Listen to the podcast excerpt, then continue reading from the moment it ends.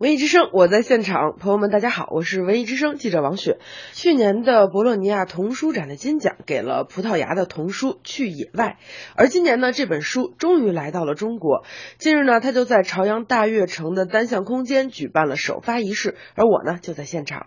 城市的水泥森林淹没了孩子们的自然梦想，书本、电脑、雾霾夺去了本该属于童年的美好时光。而这本书呢，就是想要带着石头森林当中的孩子们找回本该属于他们的童年。这本书的翻译张小飞现场表示：嗯，首先因为它是一部儿童书，然后因为我有一个女儿，今天也过来了，然后我所以就天然的就是对这个会有一个亲近感，因为平时也很少有机会去翻一部就是葡萄牙语的儿。童的书，然后另外还是因为它的题材是一个科普的，那么我们就是一般就是当母亲的或者是比较关心这个儿童读物的可能都知道，我们现在其实从国外引进的就是各种的儿童读物挺多的，但是一般可能很多都是绘本，就是可能面向比较在年龄在低幼一些的儿童，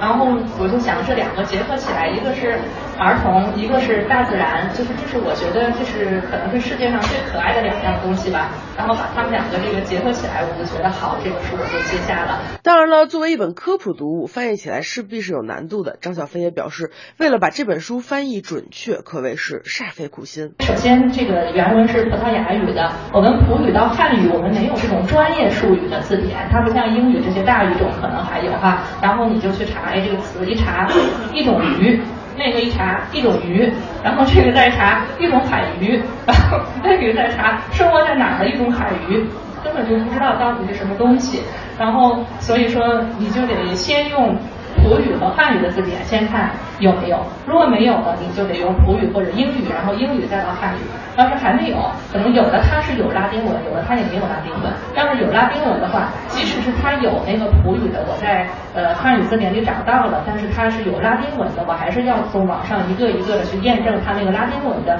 如果能遇到恰巧后面有中文的翻译的话，和我在字典上遇到的那个一样不一样？即使是你哎把这个基本弄清了，你觉得一样了，但是。就是如果是不是拉丁文的名称，其实它名称它是一个俗名还是一个学名，我们这般人也都搞不清楚。然后可以说就等于说这种呃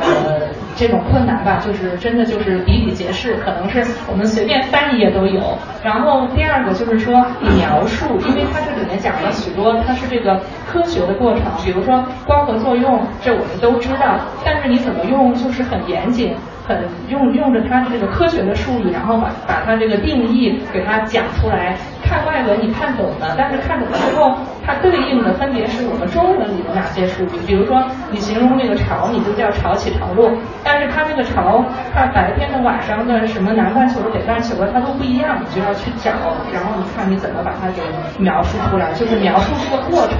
也挺难。虽然翻译这样的一本小语种的童书充满了困难，可最终还是完成了。可以说，《去野外》是一本真正兼具百科全书和工具指南的读物，列出了探索大自然的必备工具，让孩子们可以了解大自然的危险，提前学习自救的知识。此外呢，这本书还包括了户外活动建议和很多很多的插图，包括了鸟、星星、制作植物艺术品等详细的步骤。这本书呢，想要告诉读者的就是推开。家门到野外去感受自然的魅力吧。文艺之声记者王雪，北京采制报道。